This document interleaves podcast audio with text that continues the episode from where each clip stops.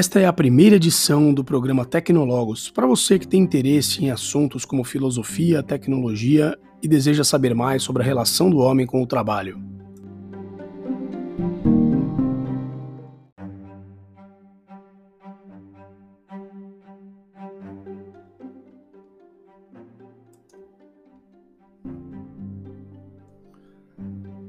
A descoberta do fogo. No episódio de hoje, nós falaremos sobre alguns dos principais eventos da pré-história, onde tudo o que se refere à tecnologia e à relação do homem com o trabalho começou. Como o objetivo do programa é pensar sobre essas questões sob uma perspectiva mais filosófica, é necessário rastrear algumas origens para ter algum entendimento sobre aquilo que somos hoje. Vocês já ouviram falar da síndrome de historiador? Pois é, eu e muitas pessoas por aí sofremos desse negócio. A síndrome de historiador é aquela vontade incontrolável, uma curiosidade que nunca se satisfaz, que nos faz começar a estudar um assunto e ficar tentando buscar as razões das razões, a origem da origem, a origem da origem da origem, e esse ciclo, obviamente, nunca acaba. Basicamente, terminamos sempre, independentemente do estudo que façamos, dando de cara com o Big Bang aquela grande explosão cósmica que muitos cientistas usam para justificar o início do universo. A questão é para lá de controversa, mas graças a Deus não é nosso tema de hoje. Nos nossos episódios, será muito comum darmos esses saltos no tempo, fazermos essas viagens pela história, a fim de entender onde as coisas começam. Conhecer um pouco os eventos da pré-história para saber como viviam os homens das cavernas nos ajudará muito a entender nossa relação com a tecnologia, porque a história de um é a história da sua relação com o outro. A história da tecnologia, portanto, é a nossa própria história, não dá para separar um elemento do outro. É a história de um conjunto de fenômenos conectados uns nos outros e das interações do homem com a natureza, mediado pela sua própria inteligência e pelos seus atributos fisiológicos. É lá na pré-história, mais especificamente na época conhecida como Pleistoceno, que acontecem os eventos narrados hoje. O Pleistoceno abrange o período de 2,5 milhões de anos antes de Cristo, onde são encontradas as primeiras ferramentas de pedra, e vai até aproximadamente 11 mil anos antes de Cristo, já bem perto do que convencionalmente será chamado de história. Essa fronteira entre a pré-história e a história já teve um nome, que hoje está em desuso. Foi chamado de a proto-história. A escrita alfabética é tomada como um evento que faz essa divisão. A partir da escrita temos então a história.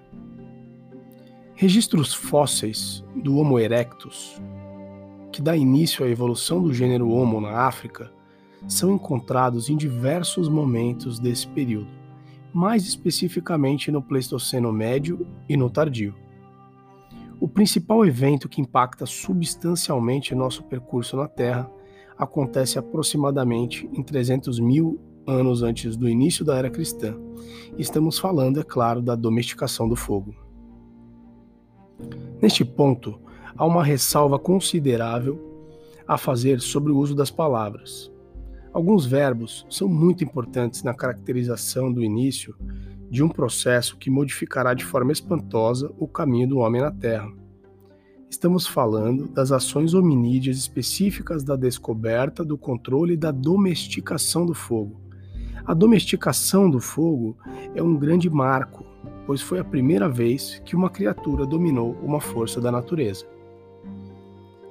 Esse foi o primeiro grande passo na emancipação do homem em relação à sua condição de servidão perante o habitat em que se encontrava. Façamos um pequeno aparte na nossa narrativa para apresentar brevemente um episódio da mitologia grega que enriquece muito o nosso raciocínio nesse início de tudo.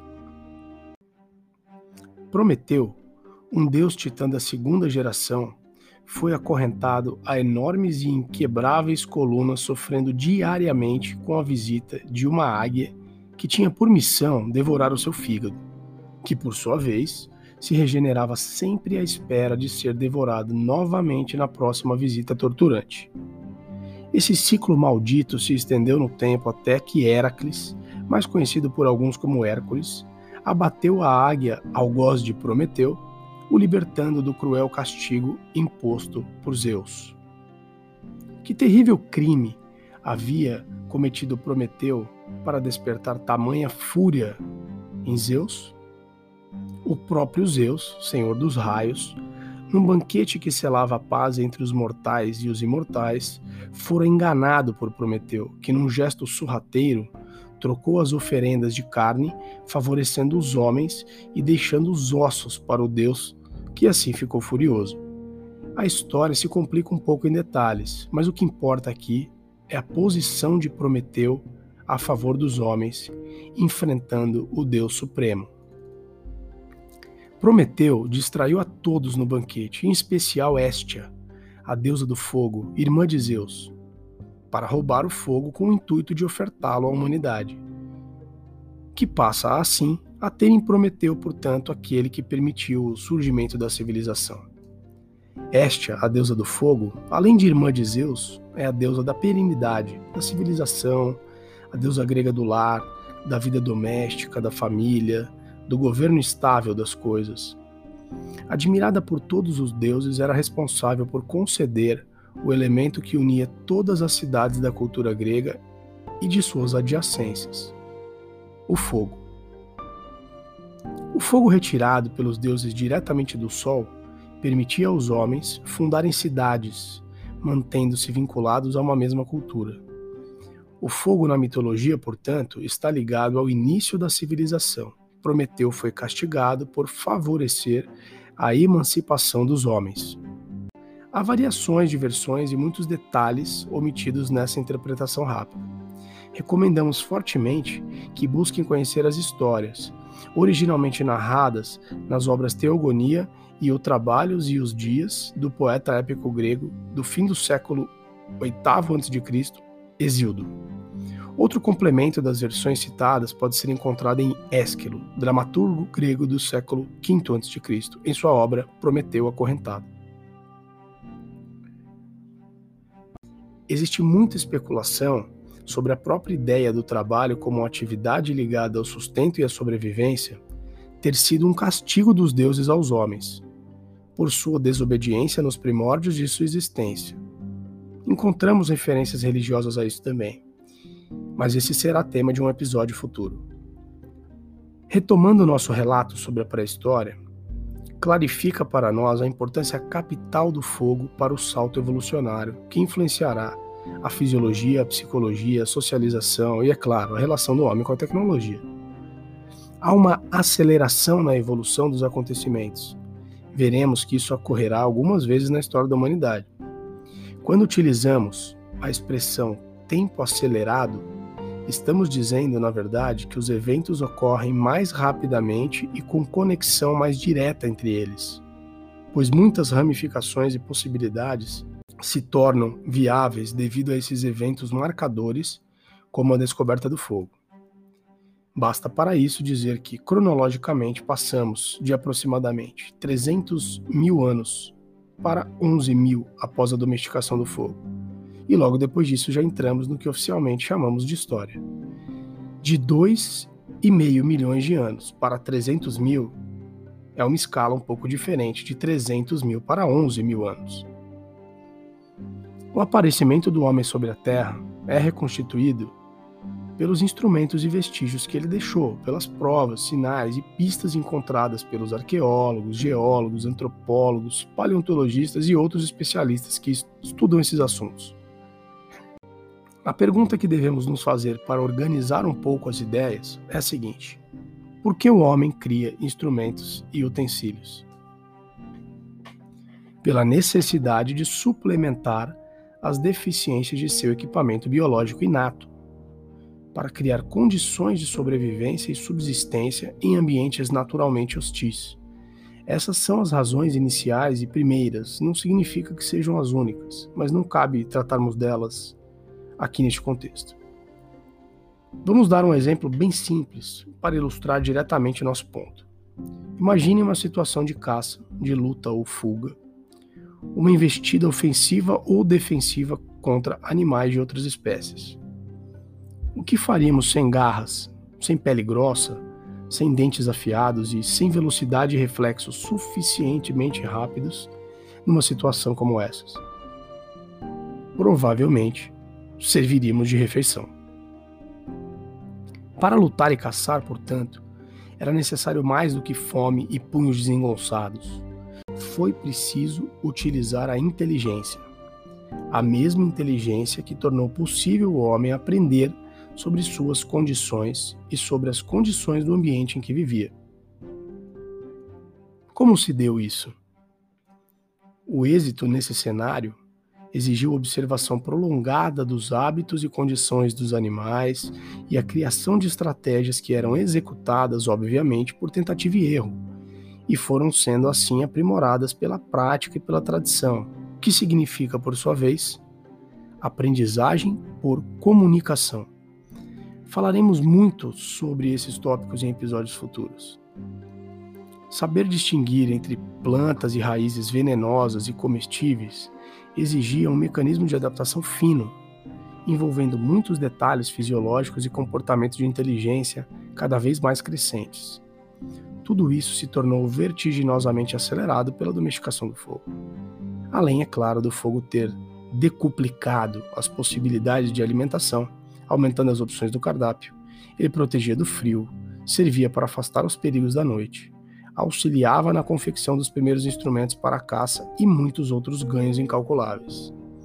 Ao mudar a alimentação, o corpo passa a alterar sua biologia devido à maior quantidade e diversidade de nutrientes que passa a receber pela alimentação mais rica e de fácil digestão. As condições de caça, aumentando o poder dos hominídeos, colocaram no topo da cadeia alimentar. O armazenamento de alimentos podia ser feito sem atrair predadores e assim não era mais necessário abandonar a horda e os restos da caça ao primeiro urro que viesse do mato. Se tornou possível expulsar animais maiores de suas cavernas para usá-las como abrigo, e assim as cavernas passam a ser as primeiras moradias fixas de nossos ancestrais indiretos. O sucesso dos hominídeos exigiu, portanto, conhecimento de diversas áreas diferentes: astronomia, geografia, botânica, etologia, geologia, mecânica. Essa lista é enorme. E eles não separavam uma coisa da outra, é óbvio. Nem sabiam que sabiam o que sabiam. Aprender significa adquirir, transmitir e aprimorar. Um embrião do que chamamos hoje de conhecimento científico, mas essa história é longa. Quem sabe chegamos lá antes do que imaginamos. Vai levar algum tempo e faremos muitos episódios até isso. Tudo está baseado em provas existentes, provas que permitem afirmar terem sido apenas a caça e a coleta os métodos utilizados para assegurar a sobrevivência. Existem muitos estudos em andamento e muita especulação para além das provas validadas pelas comunidades científicas multidisciplinares que cuidam desse assunto, mas esse nível de detalhe não cabe aqui agora também. Ufa, depois de tudo isso, estavam dadas as condições para o surgimento do que chamamos de tecnologia. Como isso ocorreu? Existir é contemplar, maravilhar-se com a natureza e responder às demandas da vida, como observa eloquentemente o grande sábio de todos os tempos, Aristóteles. Observar é outra possibilidade, um estado mais consciente no ato de observar está implícita a escolha do que observar, daquilo que escolhemos como objeto para nele concentrar nossa atenção. Por que detemos nossa atenção mais em determinadas coisas do que em outras? Essa pergunta é importante e a resposta: interesse e necessidade. Uma outra forma de existir e aprender é a imitação, uma modalidade da tentativa e erro em que a ordem de execução de determinadas ações leva a um resultado imaginado. No início, a execução é mera cópia do que observamos o outro fazer. Isso pode perdurar e continuar assim para sempre, ou, em algum ponto, a mera reprodução pode se transformar em algo mais. A última forma é a imaginação. Imaginar permite, através da criatividade, a confecção de instrumentos e utensílios, e a isso damos o nome de inventividade. É possível passar da imitação à imaginação ou também passar da observação diretamente para a confecção criativa e, por tentativa e erro, chegar a inúmeros resultados, alguns úteis e outros disfuncionais. Os úteis e desejáveis serão reproduzidos, transmitidos e aprimorados. Os disfuncionais serão eventos necessários na curva de aprendizagem. Não vivemos algo muito diferente hoje. Tudo isso é permitido pela evolução do sistema nervoso. O bacana desse ciclo é que, uma vez iniciado nessa época, foi o gatilho suficiente para um processo contínuo que se retroalimenta até hoje. O cérebro é um órgão plástico, se adapta, aprende, aumenta suas capacidades na medida em que é bem utilizado. Há limites, é claro. Uma descoberta abre caminhos que geram novos aprendizados, variações de instrumentos que abrem mais caminhos e pronto, estamos aqui, utilizando-se sabe Deus quantos utensílios, instrumentos e ferramentas que tornam possível esse episódio de podcast. Nos maravilhamos com a natureza, observando, imitando, imaginando, inventando e construindo. Eventos anteriores à domesticação do fogo foram importantes, mas não tão importantes que permitissem saltos lógicos e qualitativos de tamanho impacto. Existe uma linha sucessória, de forma simplista, que ocorreu mais ou menos assim. Primeiro veio o controle motor das mãos e dos braços. Logo, o desenvolvimento até o bipedismo. Enfim, a domesticação do fogo. O fogo deu liberdade e abundância aos hominídeos, condições que se mostraram fundamentais para o florescimento das revoluções cognitiva e agrícola, mas infelizmente nossa conversa de hoje chegou ao fim. Acompanhe os próximos episódios. Vamos continuar falando da relação do homem com a tecnologia e o trabalho, com muita história e filosofia para explicar tudo. Para encerrar, sempre faremos uma provocação, uma lição de casa agradável, algo que te faça pensar. Qual é a relação de tudo isso que falamos nesse episódio com a nossa relação com o trabalho e o ambiente em que vivemos hoje. Pensem, afinal, este é o objetivo deste projeto. No próximo episódio, veremos o que são a técnica e a tecnologia, qual é o seu papel no meio de tudo isso. O que é, de fato, a técnica e a tecnologia? Quais são os seus conceitos, como foi definida e qual é a importância de pensar em tudo isso? Muito obrigado por me acompanharem até o final. Em breve teremos um site com muito material extra para estimular ainda mais todos aqueles que desejam continuar aprendendo. Mandem mensagens e me acompanhem nas redes sociais. Eu sou Tico Oliveira e no Instagram você me encontra como tico.aoliveira. Eu vou ficando por aqui.